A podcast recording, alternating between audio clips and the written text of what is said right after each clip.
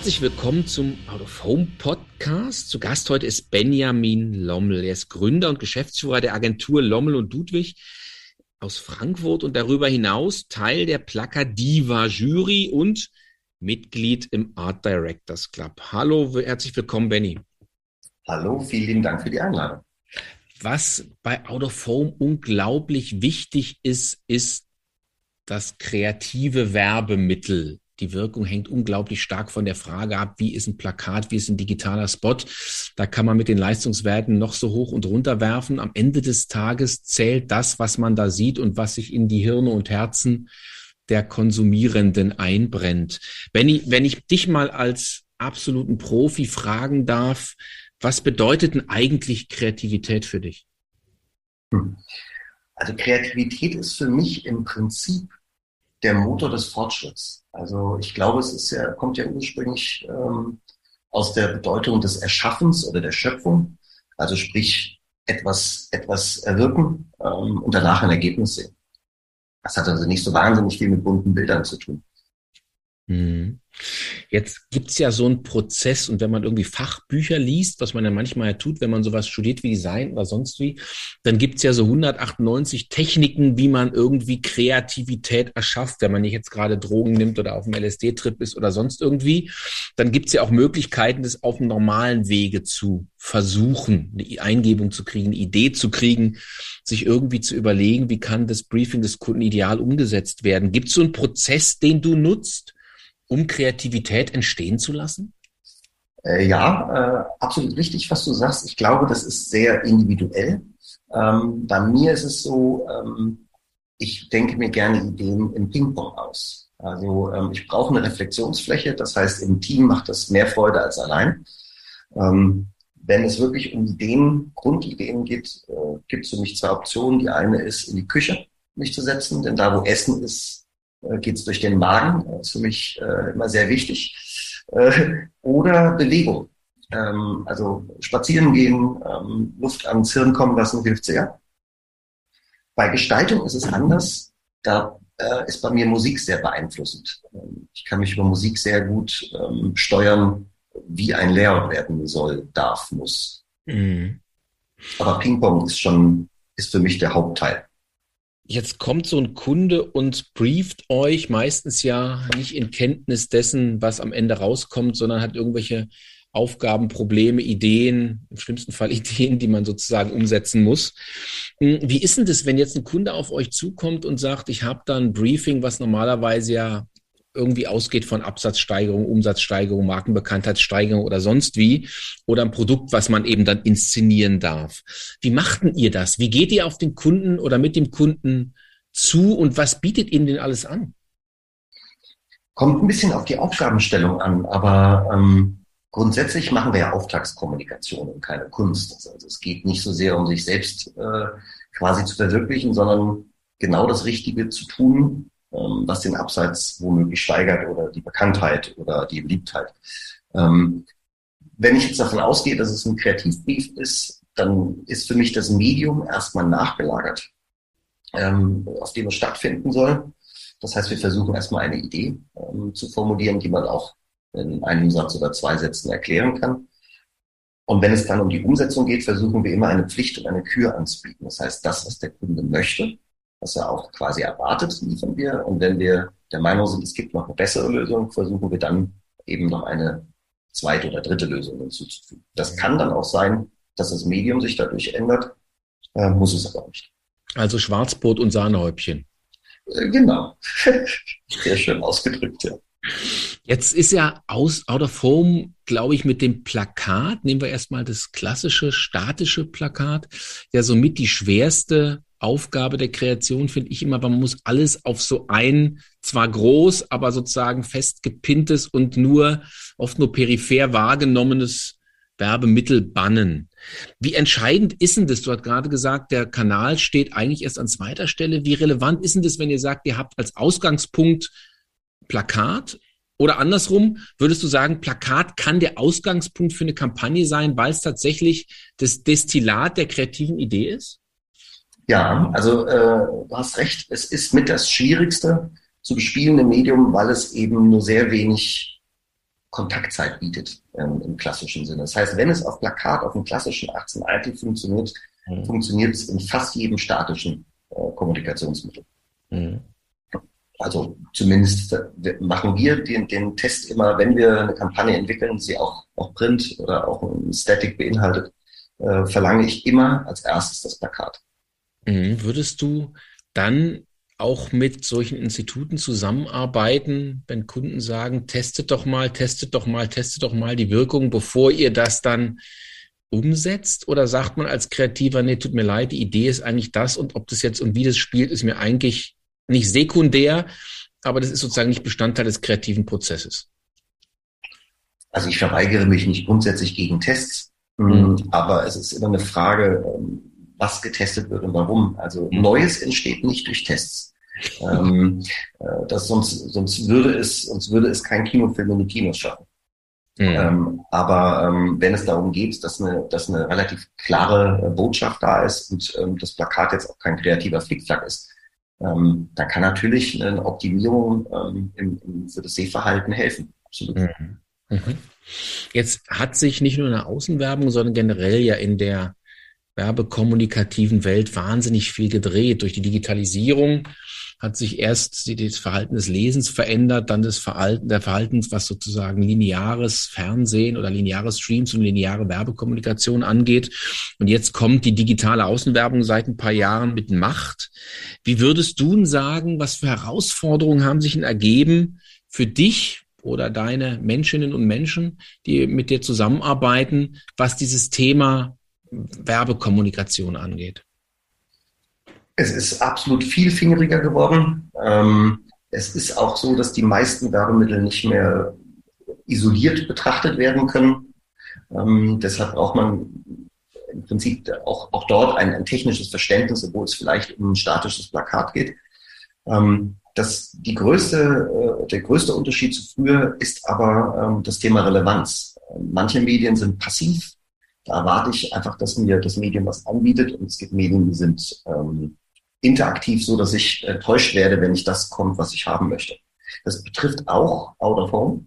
Ähm, wenn ich am Infoscreen stehe und kriege keine Infos, ähm, dann verstehe ich ihn auch nicht als Informationsmedium. Als Beispiel. Mhm. Ähm, aber es geht vor allem um das Thema Relevanz. Ähm, für mich ist das Beispiel immer, auch wenn das jetzt vielleicht hinkt, Fernsehen versus Video on Demand. Ähm, mhm. Wenn ich beim Fernsehen äh, hin und her seppe, äh, dann schaue ich mir vielleicht etwas an, was ich schon gesehen habe oder bin überrascht, dass mir das angeboten wird. Wenn ich im Streamingdienst gucke und ich finde nichts, was ich haben möchte, oder das Ergebnis ist nicht so, dann bin ich enttäuscht. Also es ist, es ist wirklich eine, eine Frage der, der Haltung des Verbrauchers. Ähm, und ich glaube, der Verbraucher ist sehr viel schlauer äh, als, als Marketeers manchmal oder sie manchmal machen. Ähm, der Verbraucher kann da wohl, sehr wohl unterscheiden, ob er etwas Richtiges finden will Stichwort Content, ähm, oder ob er einfach sagt, das, lass mich mal jetzt, biet mir mal was an. Hm. Das heißt aber auch, dass der oder die Kreative ähm, sich ganz anders orientieren muss als noch in der Vergangenheit. Es geht immer darum, die Sachen dann auch kanalspezifisch zu adaptieren. Wie hat sich denn das Anforderungsprofil an Kreative in den letzten Jahren verändert aus deiner Sicht? Es ist sehr viel reichhaltiger geworden. Ähm, es ist fachlich komplexer geworden. Also der, der Designer, der, der sich nicht für Technik interessiert, ist ähm, genauso obsolet wie der Techniker, der sich nicht für Design interessiert. Ähm, ähm, die Empathie ist im Prinzip noch gefragter denn je, um sich eben in die ähm, immer kleinteiliger werdenden Zielgruppen hineinzudenken. Es funktioniert nicht mehr ganz mit der Gießkanne. Mhm. Und das ist wahrscheinlich auch, auch ähm, bei dem einen oder anderen noch nicht so ganz angekommen, dass man eben nicht mit den alten Bewertungskriterien ähm, aus Film, Funk und Fernsehen sozusagen die neue Welt äh, beurteilen kann. Mhm. Wenn ich die letzte und vorletzte und vorvorletzte Plakadiva-Jury-Sitzung mal so Revue passieren lassen, warst du immer einer, der sich für Dinge begeistert hat, die so gegen den Strich gebürstet waren, war mein Eindruck zumindest immer. Welche Kreationen begeistern dich denn eigentlich persönlich? Im Prinzip ist mein Gradmesser, wenn ich, wenn ich die Kreation sehe und das Gefühl habe, boah, das hätte ich gerne selbst gemacht. Ähm, und in so einer, in so einer Plakadiva-Jury sind natürlich ähm, unterschiedlichste Kampagnen drin. Ähm, und ich habe da immer einen, einen, einen Hang dazu, die, die Motive oder die Kampagnenelemente, die sehr, sehr unerwartet sind, besser zu finden. Ähm, liegt vielleicht dann aber auch an der, an der Fachbrille, die man aufhat und das eine oder andere Menschen mitbekommt. Mhm. Du hast ähm, ja eine riesen Bandbreite auch in dem, was du da siehst, so als Jurymitglied oder generell ja auch als Kreativer. Wenn du die einzelnen Außenwerbeformate, du hast vorhin das 18 Eintel schon angesprochen, wir haben ein bisschen über digital geredet. Gibt es bei dir so Lieblingsformate, wo du sagst, das gestalte ich jetzt besonders gern? Ich muss zugeben, dass ich das 18 Eintel wirklich immer noch gerne gestalte. Ähm weil es immer wieder mal äh, Diskussionen gab, ob Außenwerbung noch ein Thema ist. Aber ich glaube, es ist eine absolute Renaissance, die die Außenwerbung erfährt. Aber ansonsten gilt, je mehrdimensionaler, desto interessanter, mhm. weil es da natürlich noch ähm, vieles äh, gibt, was noch erzählt werden kann. Also Stichwort die 3D-Poster, ähm, die es in, in, in einigen Ländern schon gibt. Ich glaube, in Deutschland ist es noch ein verkehrstechnisches Problem, mit mhm. größeren 3D-Installationen zu arbeiten. Aber das ist sehr spannend. Wenn du jetzt mal so die letzten Jahre Revue passieren lässt, auch als Plakativer-Jury mit, aber auch als Kreativer, wie hat sich denn aus deiner Sicht der Umgang mit dem Medium Out of Home verändert und vielleicht auch die Kreation im Bereich Out of Home? Kann man das so generalisieren? Ja, also zumindest wenn ich die Plakativer-Jury ähm, als Maß nehme, dann ist äh, Out of Home sehr viel datengetriebener geworden. Ähm, es, äh, es, es ist innovativer geworden und beweglicher geworden. Mhm. Also es ist nicht mehr so statisch. Ähm, ich glaube, es ist noch eine Menge, Menge Platz. Es bewegt sich einiges. Ähm, es ist noch, noch, noch, noch Platz nach oben hin, ähm, was den Bereich Nutzen angeht oder vielleicht den Bereich Nachhaltigkeit angeht. Ähm, und ich glaube, wenn man ähm, es nicht nur auf Großflächen sieht, sondern auf das, auf die Möglichkeit runterbricht, was in kleineren Screens demnächst überall mhm. passieren kann. Und wenn es nur, ähm, eine Frittenbude auf dem Markt ist ähm, und der Bestellvorgang dorthin, ähm, oder wenn man an Displays von, von, von Geldautomaten oder, oder Fahrkassenautomaten äh, denkt, dann ist da noch eine Menge drin. Das ist super spannend, weil natürlich stelle ich mir vor, so als Kreativer lernt man auch oder wird sozialisiert mit dem Thema Big and Bold. Und da gibt es ja die zehn Plakatgestaltungsregeln, die man jetzt irgendwie bewusst oder unbewusst auch mal durchbrechen darf. Aber am Ende des Tages hat man, glaube ich, einen relativ guten Blick, wie so eine Fläche dann aufgeteilt sein muss und wie sie wirkt und wie man sozusagen durch tolle Ideen auch mal da was anderes macht, als man normalerweise immer macht. Jetzt kommt durch das Bewegtbild, die Digitalisierung, ja nochmal, was du gesagt hast, eine zusätzliche Dimension dazu. Würdest du sagen, trotzdem bleiben die Grundprinzipien der Gestaltung und der Kreation dieselben? Oder muss man mit digitaler Außenwerbung komplett anders umgehen als mit klassisch Plakat von der Kreation her? Also im Straßenverkehr bleiben sie erstmal dieselben, ähm, da wir limitiert sind, was wir auch im Straßenverkehr machen dürfen. Ein Plakat könnte sehr viel mehr, ähm, speziell die digitalen Flächen. Aber ähm, da gibt uns, glaube ich, der Gesetzgeber noch die eine oder andere Rahmenbedingung vor. Ähm, aber es ist schon so, dass Plakate immer mehr zu Terminals werden oder zu Kunst werden oder zu Content-Stationen werden können. Und das bedingt natürlich auch eine etwas andere Gestaltungsform. Wenn ich vom klassischen Plakat ausgehe, ähm, dann ist es immer noch eine, eine tradiertere, wenn ich das so sagen darf, ähm, Gestaltungsform, ähm, so denn uns die Auftraggeber auch lassen, aus dem Plakat keinen Sales-Folder machen wollen. Das ist, glaube ich, ein ganz gutes Stichwort. Nach wie vor sieht man ja viele Plakate, wo irgendwie der Disclaimer größer ist gefühlt als das, die Marke oder das Produkt. Wie ist denn das eigentlich heute, wenn man mit Kunden umgeht? Siehst du viel Verständnis für das, was der kreative Impetus ist? Oder in der Tat sind viele Kunden, die sagen, naja, am Ende des Tages will ich eine Anzeige aufblasen und möglichst das, was ich im Print mache, im klassisch Print sozusagen auch auf klassische Außenwerbung übertragen? Kommt auch hier sehr auf den Auftraggeber an. Ähm, es gibt Kunden, die verstehen ein Plakat als äh, Teil der Kultur, weil es im urbanen Raum auch Teil von einem Städtebild sein kann oder sollte. Ähm, andere Kunden sehen im Prinzip nur die Medialeistung und ähm, wollen im Prinzip eine, eine, eine Wiederholung eines, eines Key-Visions, also dann doch eine sehr alte Denke. Ähm, ich habe gelernt, dass man es immer wieder versuchen muss. Unser Auftrag ist, ähm, immer das Unterhaltsamste zu sein, was der Kunde an dem Tag erlebt. Und ähm, den einen oder anderen Kunden kann man da sehr gut mitnehmen. Und wenn der Erfolg dann auch ähm, dieser Kampagne messbar ist, dann sind auch viele Kunden davon gut zu überzeugen. Hm. Ähm, der Werbemarkt, das haben wir auch schon gestreift, wandelt sich nicht nur im Hinblick auf die Digitalität, sondern generell auf das Thema, wie muss ich crossmediale Kampagnen heutzutage anlesen, damit sie eben über mehrere Kanäle funktionieren und spielen und die Zielgruppen auch entsprechend erreichen. Wohin wird denn aus deiner Sicht der Werbemarkt gehen und was wird es für die Außenwerbung bedeuten? Also wenn ich das ganz genau wüsste, würde ich jetzt nicht Lotto spielen müssen. Aber ähm, es, ich bin ja, muss man muss ja kein Prophet sein, um zu sagen, die Technologie ähm, wird, wird diesbezüglich noch viel machen. Ich glaube, dass es vor allem immer mehr virtuelle Räume und Städte und Bereiche geben wird. Das heißt, es muss nicht sein, dass das Plakat digitaler wird, aber es kann sein, dass der Ort, wo das Plakat zu sehen ist, digital ist. Stichwort Metaverse, Ingame-Werbung, äh, virtuelle Städte ähm, und, und, und. Also da ist in diesem Bereich noch sehr, sehr viel mit dem, mit dem Begriff Out of Home ähm, verbunden oder kann damit noch sehr, sehr viel passieren. Mhm. Jetzt hast du, ähm, wie gesagt, ja ganz viele Kampagnen immer wieder auf deinem Radar. Wenn du so einen Wunsch frei hättest an die Gattung Außenwerbung, wo würdest du dir wünschen, sollte sie hingehen, damit sie noch bigger and bolder und vielleicht auch noch beautifuler ist? Mhm. Ähm, am besten wirkt das Plakat nicht wie Werbung. Ähm, wenn es das schafft, sondern Teil der Umgebung ist ähm, und Teil womöglich äh, dessen, wo ich mich gerade bewege, dann ist es, äh, dann wäre mein Wunsch erfüllt.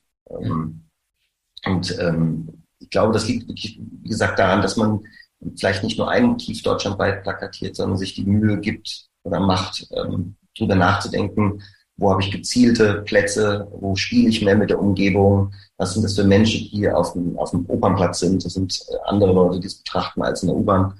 Ähm, das wäre so mein Wunsch, dass man sich ein bisschen mehr mit dem Ort, mit der Örtlichkeit beschäftigt. Hast du ein kreatives Traumprojekt, auch im Hinblick auf die Frage, wo, wo eigentlich die Örtlichkeit ist, wo ich was kommunizieren möchte in der Außenwerbung? Äh, ja, also ich, wir machen ja relativ viel ähm, Game-Werbung, also wir sind relativ stark im Videospielbereich tätig und ähm, mein Traum wäre es in einem Spiel namens GTA, ähm, was ein sehr, sehr lustiges äh, mhm. Game ist, die kompletten Werbeflächen zu gestalten. Tatsächlich, das muss man den Leuten, die hier zuhören, erklären. Wenn man so in das Spiele eintaucht, dann ist man ja in der virtuellen Welt. Das heißt, da gelten ja auch, du hast vorhin gesagt hast, Gesetze, die in der Außenwerbung auch gelten, oder? Das ist richtig. Also ähm, vielleicht mit einem einfachen Beispiel.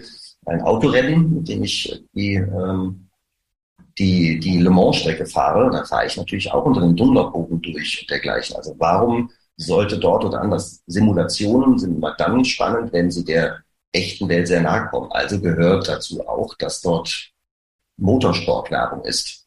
Mhm. Ähm, und je realistischer das Ganze ähm, angelegt ist, desto realistischer oder immersiver das Spielerlebnis. Spannend, das heißt aber auch eigentlich gelten dann für so Online-Spiele oder Mobile-Spiele, was die Kreation dieser Werbemittel angeht, die gleichen Regeln wie für Plakat, oder? Ja, bis auf die technischen Möglichkeiten der Ausspielung. Also mhm. wenn ich in Deutschland ein Spiel spiele, was vielleicht online verbunden ist, kriege ich womöglich eine etwas andere äh, Werbung ausgespielt als jemand, der in Frankreich sitzt. Und diese Möglichkeiten, das heißt nicht nur die Gestaltung, sondern auch das Ausspielen der Daten an die richtigen Zielgruppen, ähm, ist eigentlich das, ähm, wo, wo die Kreativleistung gerade drin liegt. Ähm, denn nichts ist langweiliger als, als Kommunikation, die mich nicht interessiert. Mhm. Gibt es aus deiner Sicht zum Abschluss wahrscheinlich die schwierigste Fragen. Gibt es aus deiner Sicht ein perfektes Plakat, wo du sagst, entweder das ist dir schon begegnet oder es gibt so eine Regel, wo du sagst, ja, wenn man die so macht, wird was perfekt? Also ich, ähm, ich sträube mich immer gegen diese eine, eine Lösung für alles, aber mhm. ich habe schon einige tolle, äh, wenn nicht perfekte Plakate gesehen. Und eines der ersten ganz frühe, frühe Zeit ähm, war die deutsche Städtereklame. Ich glaube, Matt hat das vor vielen, vielen Jahren gemacht. Es war dieses hier eine Liste der 100 Single-Millionäre, die noch zu haben sind. hat alle Regeln eines Plakates äh, gebrochen. Ähm, man musste rangehen, um zu sehen, dass da steht, äh, Plakatwerbung wirkt. Ähm, also ganz viel Text drauf, äh, wo das genau das Gegenteil ist. Aber es gibt, ähm, wenn man in, in, in Murals denkt, ähm, auch tolle Sachen. In der letzten Jury wieder die, die äh, Fritz Kohler mhm. äh, Kommunikation. Also ich mag es schon sehr gerne, wenn es plakativ ist, wenn es mich abholt und mein Auge quasi anzieht. Das finde ich ein tolles Schlusswort. Ganz herzlichen Dank, Benny Lommel. Ich habe zu danken.